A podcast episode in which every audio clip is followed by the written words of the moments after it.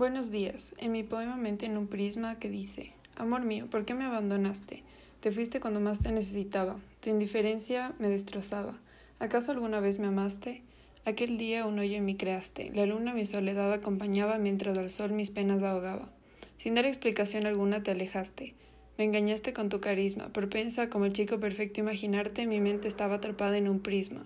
Aprendí a dejar de extrañarte. Aprendí a estar bien conmigo misma. De mi corazón logré exiliarte.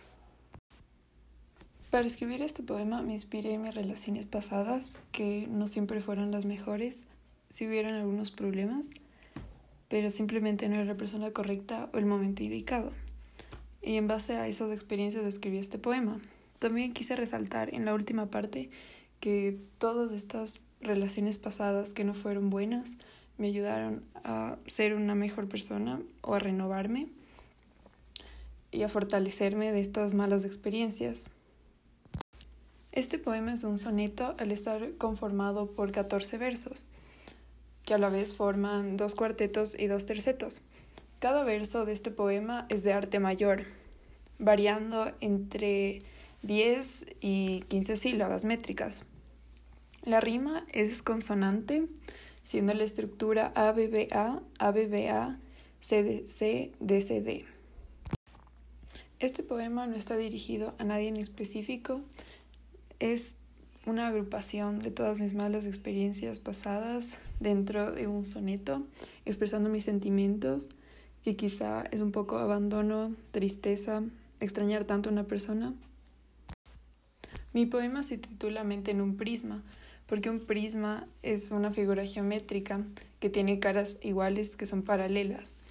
Entonces lo puse así porque en ese momento quizá yo estaba cegada y no me daba cuenta lo que en realidad pasaba. Entonces tenía la mente cerrada, como un prisma. Los sentimientos que quise expresar principalmente a través de este poema fueron tristeza, abandono, decepción y desilusión.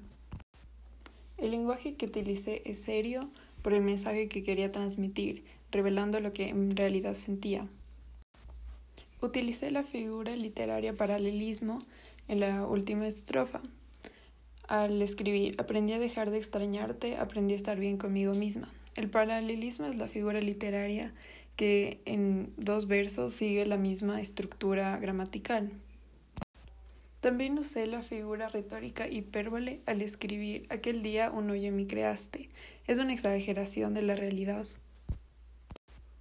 También usé metáfora al escribir mi mente estaba atrapada en un prisma.